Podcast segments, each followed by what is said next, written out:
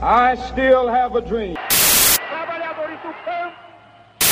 Assim sendo, declaro vaga a presidência da República.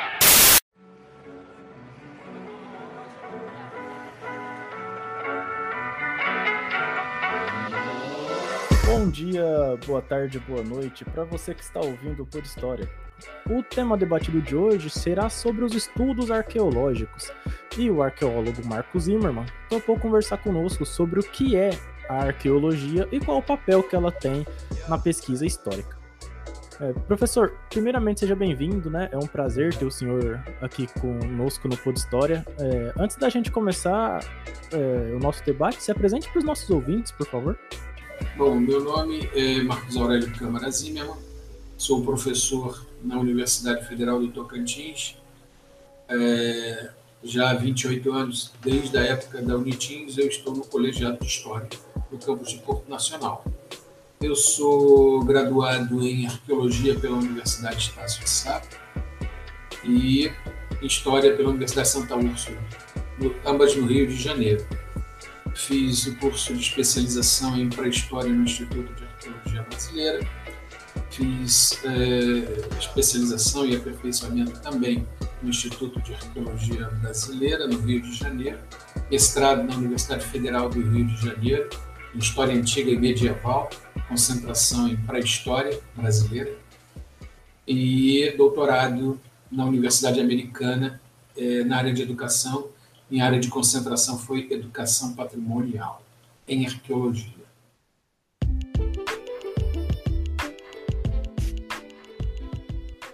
Pessoal, para você que escuta o Pod História pelo Spotify, eu peço para que você avalie a qualidade do podcast, seguir e também ativar o sino para que o Spotify notifique você toda vez que surgirem novos episódios.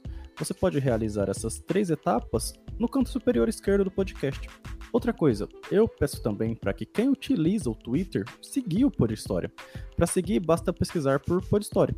Por fim, eu peço para que você apoie o podcast com qualquer valor para que nós continuemos trazendo conteúdo sobre diversos temas de história e fomentar também a história pública. Para apoiar com qualquer valor, basta fazer um pix no e-mail podhistoriapodcast@gmail.com. Então, sem mais delongas, vamos para o episódio de hoje. Minha primeira pergunta, né, é, tem a ver com a fundação do, do, do campo, né, da arqueologia em si.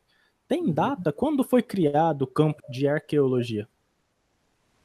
Bom, é, aqui no Tocantins, aqui no Tocantins, é, nós trabalhamos com arqueologia já tem 20 anos, né? E ela começou na Unitins, no núcleo tocantinense de arqueologia, o núcleo que eu criei na universidade na época que nós ainda estávamos na Unitins. Esse núcleo não veio para a UFT, ficou com a Unitins na época de, da incorporação de todos os elementos da Unitins, os professores e alguns núcleos de pesquisas que a Universidade do Tocantins considerou importante, não passou para a UFT. É, o núcleo de meteorologia e o núcleo de arqueologia foram os dois únicos núcleos que a Universidade de Tocantins não permitiu que fosse para a UFT. E eu permaneci com 20 horas na Unitins, é, criamos o núcleo, já estávamos com o núcleo tocantinense de arqueologia, com vários projetos de pesquisa na área de licenciamento, principalmente. É, pesquisas importantes na Ferrovia Norte-Sul, linha de transmissão, o HE, PCH, enfim, várias pesquisas arqueológicas importantes né? E isso, é, o núcleo tocantinense de arqueologia foi criado em 1997.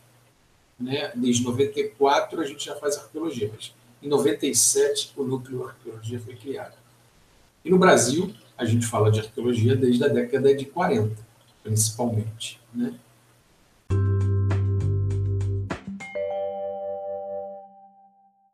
Professor, quando a gente pensa em arqueologia, principalmente de maneira geral, né, quando a gente não está inserido no âmbito da universidade, é, às vezes a gente se apega a alguns, do, alguns filmes, as pessoas se remetem muito ao Indiana Jones, né? A, às vezes achamos que um arqueólogo faz mais ou menos o trabalho que o Indiana Jones é, fazia, fazia, quer dizer. é, acaba criando até um imaginário sobre a própria função, né? Sobre a própria profissão de arqueólogo e de arqueóloga. A minha outra pergunta é a seguinte: o que a arqueologia estuda?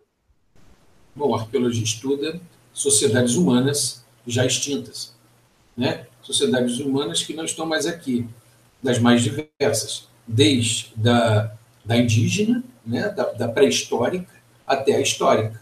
Então, através da cultura material que essas sociedades deixam, o arqueólogo estuda. A arqueologia estuda basicamente a cultura material deixada por sociedades já extintas, sociedades antigas, né? É, a arqueologia trabalha com isso. A história trabalha com fontes históricas, ou seja, com fontes escritas, basicamente com fontes escritas, né? Mas é, é, a arqueologia é história, só que ela é tratada de uma forma um pouco diferente. Ela não trabalha com a escrita, porque povos, é, tirando a arqueologia histórica, os povos é, remanescentes da que a gente trabalha em arqueologia não tinham escrita, principalmente aqui no Brasil. Tá? Certo. A arqueologia, então, trabalha com é, vestígios que não são escrita, é isso? Vestígios que não são escritas. Vestígios do cotidiano de uma sociedade.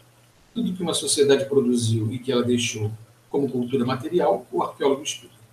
Além do meio ambiente e, claro, das camadas estratigráficas, enfim, existe toda uma interdisciplinariedade para dar suporte à história, à pré-história, né?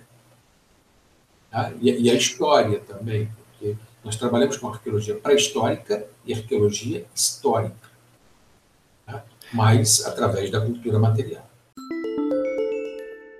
Professor, muitas vezes é, as pessoas confundem arqueólogos com paleontólogos, né? Sim. É, por que existe essa confusão? Olha, normalmente a confusão é, ela é com o leigo, né?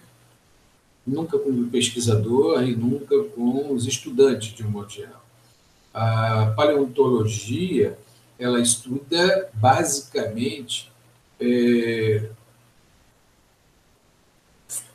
a parte botânica, a parte biológica de animais já extintos, principalmente no que diz respeito à extinção antiga, em massa, antes de, antes de 11 milhões de anos, principalmente. Né? E, e a arqueologia lida basicamente com o ser humano. Tá? Então, a, a, a paleontologia não. O que a arqueologia retrata também, é muitas das vezes, dentro do sítio arqueológico, você encontra animais, insetos, né? Aí você tem o arqueo é, é, botânico e o arqueobiólogo de, que vai cuidar disso também. Mas a paleontologia, ela trata, é, é de, está numa outra ramificação. Né? E hoje em dia, é, grupos remanescentes humanos, grupos esqueletais, que também são encontrados, o antropólogo físico e alguns paleontólogos também trabalham. Né? Então, é, é, é, basicamente isso. Então, existe uma separação. Um trabalha basicamente com o humano e o outro não.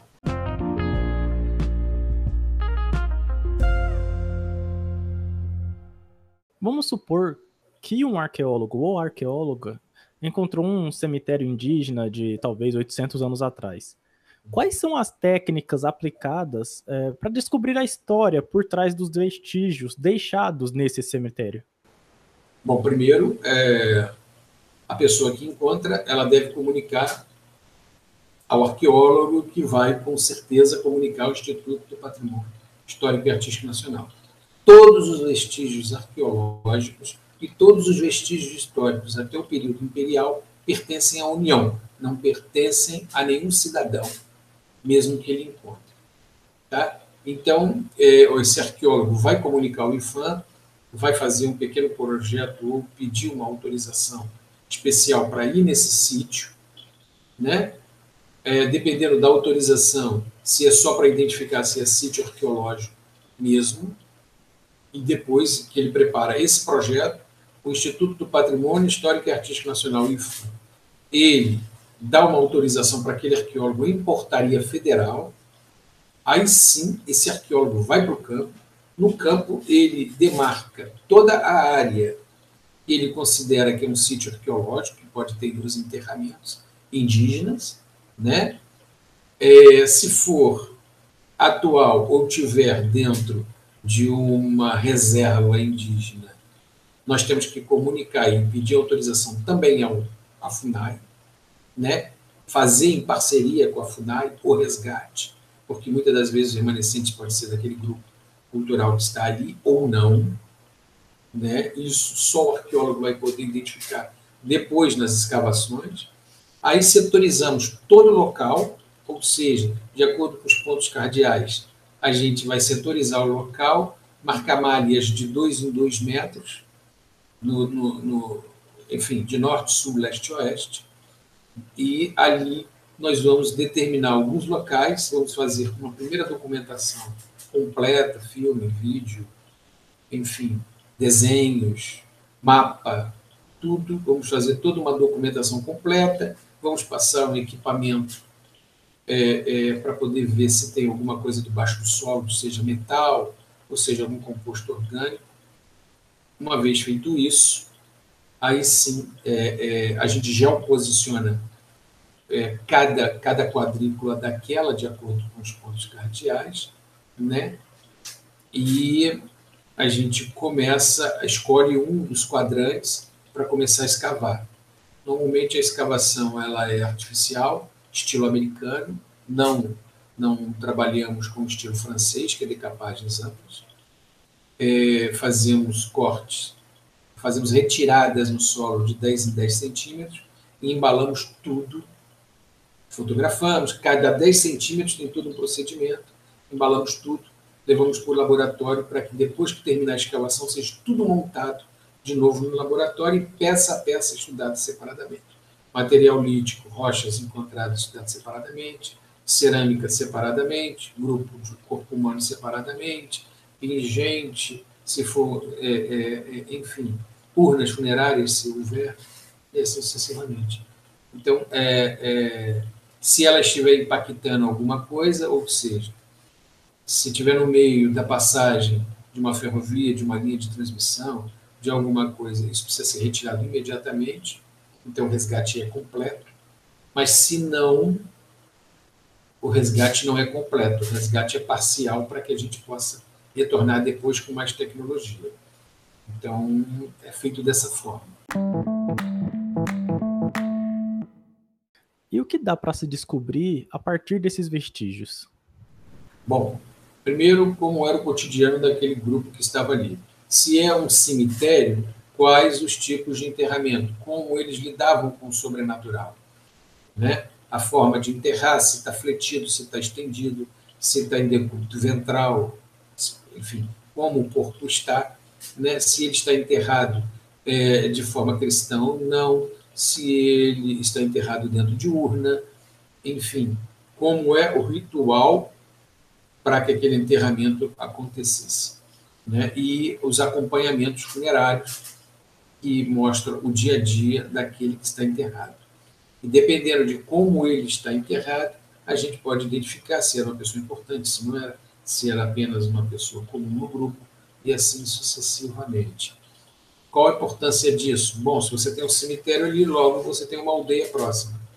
Então temos que fazer uma prospecção, encontrar essa aldeia para poder tentar identificar com, e fazer uma correlação com o que foi encontrado. É, nos sítios mais antigos, normalmente a aldeia no próprio local onde se enterra, seja dentro de uma, de uma casa, de uma oca, seja, seja fora, seja num espaço mais próximo, mas enfim, é, é, tudo isso a gente leva em conta e refaz todo o processo para saber como aquele grupo cultural que estava ali vivia. E depois, dentro das camadas estratigráficas, nós recolhemos todo o composto orgânico possível para fazer uma datação de C14, de carbono 14, para que a gente possa identificar a data, o tempo em que aquele pessoal estava ali, com margem de erro de acordo com o nível de contaminação, de acordo com o nível de trabalho que está sendo feito. Que a gente comunica e, na hora de, de mandar para o laboratório, o laboratório sabe o grau de contaminação e nos manda a data. E aí a gente vai trabalhar com comparação. Às vezes, um corte apenas, um sítio enorme, tem é, é, uma diferença de mil anos, às vezes mais, e às vezes aquele pessoal que está em cima não é o mesmo que está embaixo.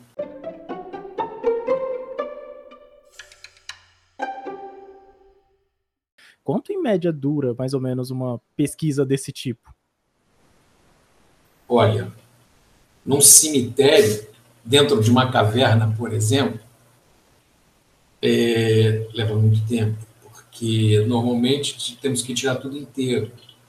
Conforme o esqueleto está, nós tiramos ele inteiro, nós temos técnica para engessar, para engessar uma parte, tirar outra, enfim, então, é, e tem que ter um pessoal especializado ajudando. Então, eu acredito que uma caverna, dependendo da quantidade de esqueletos, pode levar um, dois anos, às vezes mais. Agora, é claro que é, tudo vai depender se é uma arqueologia acadêmica ou se é uma arqueologia de impacto ambiental. Porque é, é, se você leva dois anos para tirar um, um grupo esqueletal de dentro de uma caverna, você pode levar também 30 dias para tirar, dependendo da equipe que você tem, da quantidade de material disponível, né? É, é, é assim que funciona. É muito relativo, depende.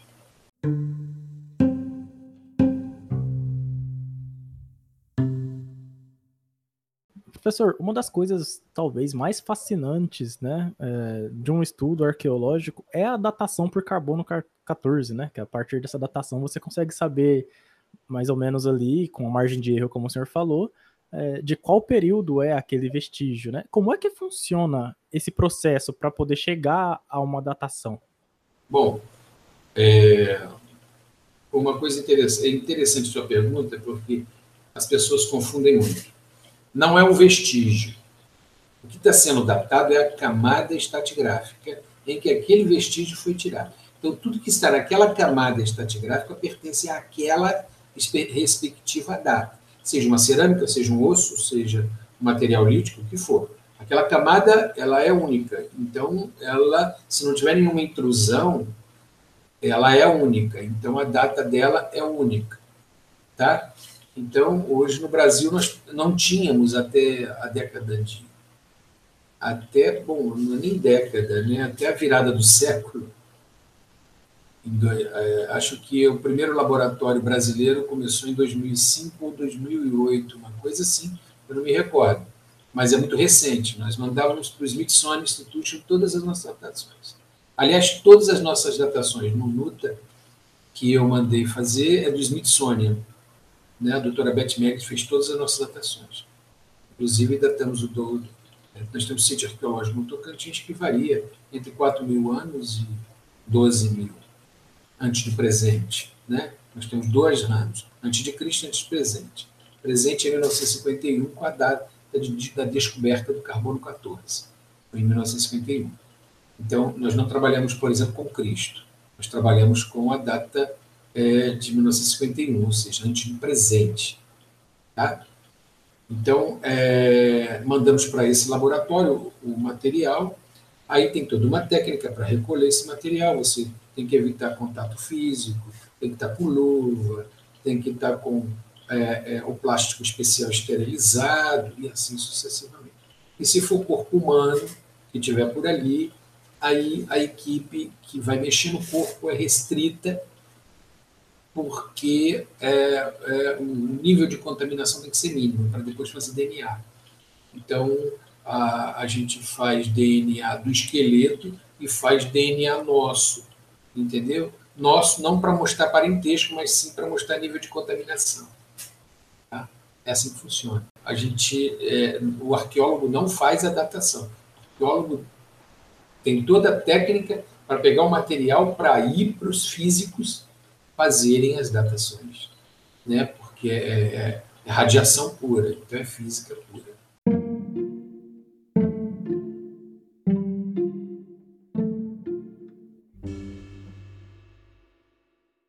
Os arqueólogos trabalham apenas com escavações? Não. Não necessariamente precisa fazer escavação. É, a escavação é que vai te dar informação mais profunda a respeito do sítio. Mas, é, às vezes, fazemos prospecções onde a gente faz só coleta superficial. Nos sítios rupestres, muitas das vezes, a gente não escava.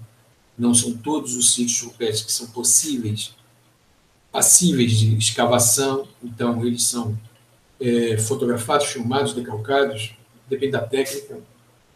E e são trabalhados e estudados pelo arqueólogo. Tá? Mas é, a base para o conhecimento de uma sociedade, principalmente se ela estiver debaixo do solo, é a escavação. Professor, no Brasil uh, existe uma dicotomia né, entre a arqueologia pré-histórica e a arqueologia histórica também. É, o que são cada, cada tipo de arqueologia? Quais pontos que esses campos se diferenciam? Bom, a arqueologia histórica é tudo após o português, a chegada do português, seja português, seja espanhol, holandês ou francês, é, não importa. Mas após a chegada do europeu, tá? É, a gente faz esse trabalho de arqueologia histórica, inclusive com a própria chegada do, do, dos negros, por exemplo, os escravos, né? é considerado também um trabalho de arqueologia histórica. Tá?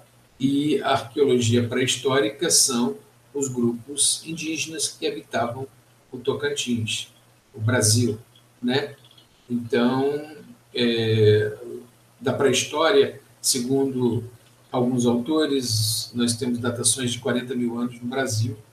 Então, há 40 mil anos, esses grupos indígenas são grupos nômades, ou, ou são grupos tribais nômades sedentários, é, é, seja tribal ou, ou, grupo de bando, não importa, ou as grandes chefias, como, tem, como o, o Tupinambá era uma grande chefia, o, o Carajá era uma grande chefia, é, é, é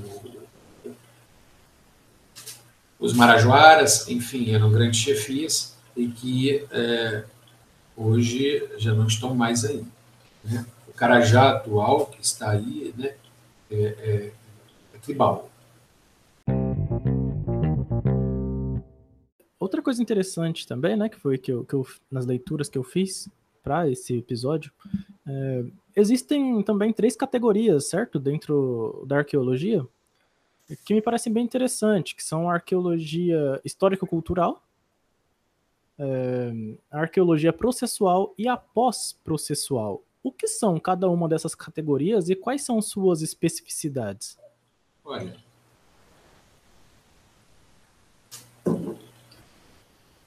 Arqueologia histórica cultural é o que eu estou falando para você, arqueologia histórica. Tá? E que, às vezes, vai trabalhar não só com é, grupos indígenas, é, perdão, é, grupos quilombolas, né? É, vai trabalhar com igrejas, vai trabalhar, enfim, com toda, toda questão que não necessariamente é indígena. Tá? A não ser que é, se faça um trabalho de etnoarqueologia com os grupos é, atuais que estão aí e que existem alguns arqueólogos, principalmente aqueles que trabalham com licenciamento e que vão impactar de alguma forma a, a aquele grupo cultural de qualquer forma, né, como foi, por exemplo, a BR-010, e passou dentro da aldeia indígena, né, do Escraú, por exemplo, né, e, e passou a OHE do Lajeado, por exemplo, que também impactou de alguma forma os apinagés. Então, é, você tem alguns arqueólogos que cuidaram da parte de etnoarqueologia, que é estudar como o grupo está e a questão da cultura material desse grupo para que possa cultura material, as formas de enterramento, alguns rituais, para que possa haver ou não uma comparação com a arqueologia que está sendo feita naquele local. Então, basicamente isso, né? A arqueologia processual é a arqueologia e pós-processual é quando você trata de uma, de uma arqueologia. Só um minutinho deixa eu maximizar a tela. É uma arqueologia onde você trabalha basicamente eu diria sem campo, sem a pesquisa de campo. Né? É a arqueologia que você trabalha com, é, é, o próprio nome já está dizendo, com processos atuais, processos que já estão definidos, e que você vai. É, é, é como é que eu vou te explicar é, nível técnico? Por exemplo, se você trabalha com. se você já está trabalhando num determinado sítio arqueológico. Você já fez uma série de comparações com relação a esses sítios arqueológicos, certo?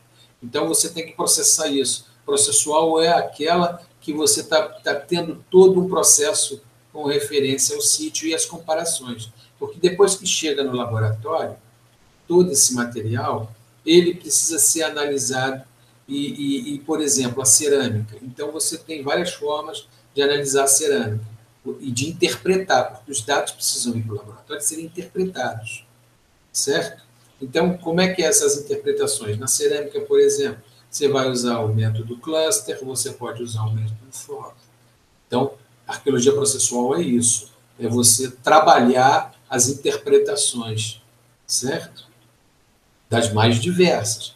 Porque o que acontece, é muitas das vezes, é que o arqueólogo, quando chega com tudo dentro do laboratório, com todo aquele material dentro do laboratório, ele tem que, ele tem que perceber quais aquelas, como aquelas categorias estão sendo funcionando, então, estão funcionando. Certo? Porque são várias. Por isso que tira de 10 em 10 centímetros o acervo. Quando chega, e enumera tudo quando chega. Porque depois você pode misturar, porque você vai tratar a cerâmica como tempero, pasta, decoração plástica, se ela é alisada, se não é, se ela é torneada, se ela foi queimada. Todo esse documento, você tem que processar tudo isso, certo? E escolher qual é o caminho que você quer seguir nas interpretações. Se é o método cluster, por exemplo, que é um método comparativo, ou se é o método Ford, que é um método aonde você faz as comparações através das classes. Então, se você tem é, é, quantidade de cerâmica simples com tempero X, cerâmica simples com tempero Y. Aí você faz os gráficos para você fazer um processo. Tem que estar tá tudo num processo só para você interpretar aquela sociedade. Né? Então, aí quando ele fala pós-processual, né, é o pessoal que já que já muitas das vezes é, é, é tem arqueólogo que se especializa nisso é o pessoal que é, é, pega, nunca foi a campo muitas das vezes, mas pega os dados e ele vai ter que mexer com esses dados para interpretar o que aquela sociedade fazia, ou como a arqueologia acontecia, ou como, muitas das vezes, até como o trabalho foi feito. Se houve falha no trabalho, você precisa remontar.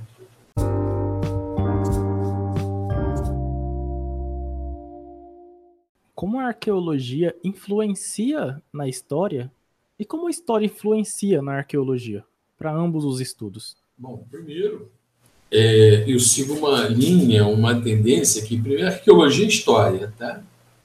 Arqueologia é uma técnica, é uma forma de você interpretar a história.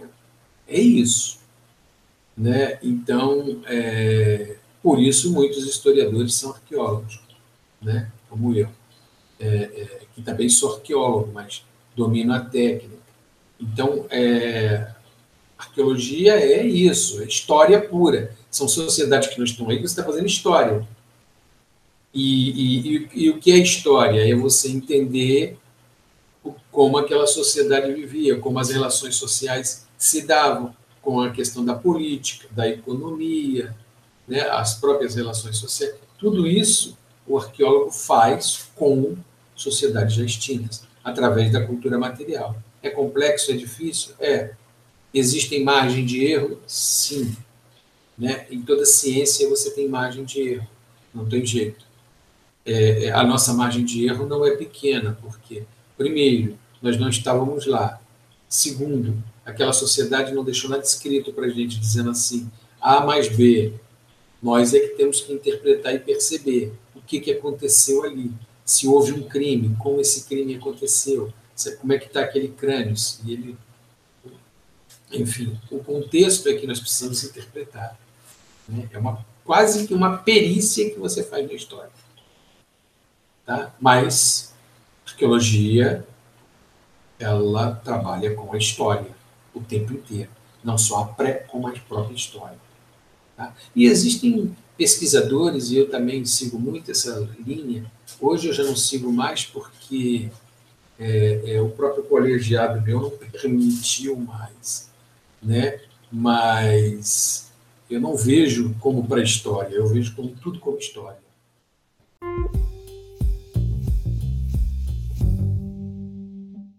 Professor, o que o senhor pode dizer para quem deseja se tornar um arqueólogo ou uma arqueóloga? Bom, é, a primeira orientação que eu dou é faça uma graduação em arqueologia. Nós temos 14 universidades espalhadas pelo Brasil e com graduação de arqueologia. Não basta fazer história, geografia, letras, biologia, geologia e ir numa pós-graduação de mestrado, doutorado, ou ficar no laboratório um tempo como estágio e você é, se tornar arqueólogo por empurrão, tá?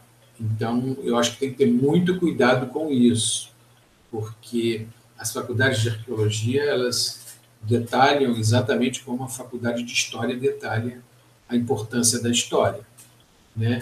Então, cada ciência, cada, é, cada curso no seu espaço. Então, o primeiro conselho que eu dou é procurar uma faculdade de arqueologia e se tornar um arqueólogo. Né? Agora, se quiser trilhar também o caminho da pós-graduação, você precisa ter cinco anos de experiência no laboratório de arqueologia, a lei diz isso. Né? Cinco anos de experiência no laboratório para você fazer uma pós-graduação, mestrado ou um doutorado em arqueologia, e é, depois você fica como assistente em pesquisa de campo no IFAM durante pelo menos uns três anos, né? Eu, acho que são três anos, não tenho certeza, para depois você poder coordenar uma pesquisa efetivamente.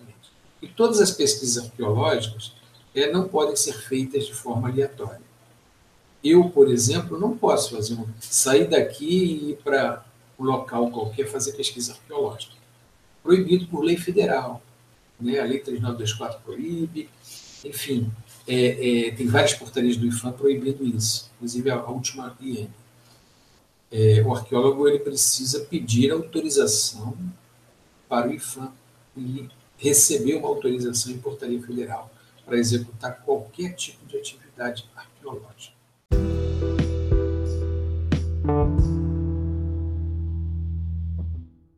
Para finalizar, o senhor indica alguma referência bibliográfica para quem deseja entender melhor qual o papel da arqueologia? Nossa, agora você me pegou, tem muitas. Né? Eu acho que o aluno ele deve começar, por exemplo, com é, a pré-história do Grimm Clark, é importante. É, é importante ler os livros, não vou nem dizer um, mas uh, tem uns cinco livros importantes de arqueologia é, que retrata uma arqueologia mais antiga, uma arqueologia que remonta bastante à questão pré-histórica, que é do Gordon Schaut, é importante. Nós temos também é, autores importantes que trata da arqueologia clássica, por exemplo, né? nós temos é, Willy, né? que trata da arqueologia clássica, trabalha com Inca, Maia, Azteca, mostra como as arqueologias ali estão sendo feitas. Né? Então, é, arqueologia nós temos várias bibliografias, depende muito do interesse da pessoa, se ela quer uma arqueologia egípcia, se ela quer uma arqueologia é, é, grega, se ela quer uma arqueologia romana, se ela vai querer uma arqueologia brasileira, se ela vai querer uma arqueologia asteca, né? ou até mesmo uma arqueologia americana, né? do norte, que não é tão diferente da nossa, a arqueologia brasileira. trabalha basicamente com grupos indígenas, né? tirando a arqueologia da América Central, mas a América do Norte também está é, no mesmo nível e do Brasil, em termos de arqueologia, grupos de bando, grupos tribais e grupos de chefias, que são as grandes chefias, tanto na América do Norte quanto na América do Sul. Tá? Depende do interesse, mas podem me procurar, dependendo do interesse, eu posso é, mandar um e-mail para a pessoa com a bibliografia que interessar para ela. Qual é o seu endereço para contato? É maczimerman.uft.edu.br Ok. Bom, esse foi o professor Marcos Zimmermann, convidado do Pod História de hoje. Muito obrigado, professor, pela sua participação e até a próxima. Até a próxima. Muito obrigado pela parte de estar participando aqui com vocês. Obrigado.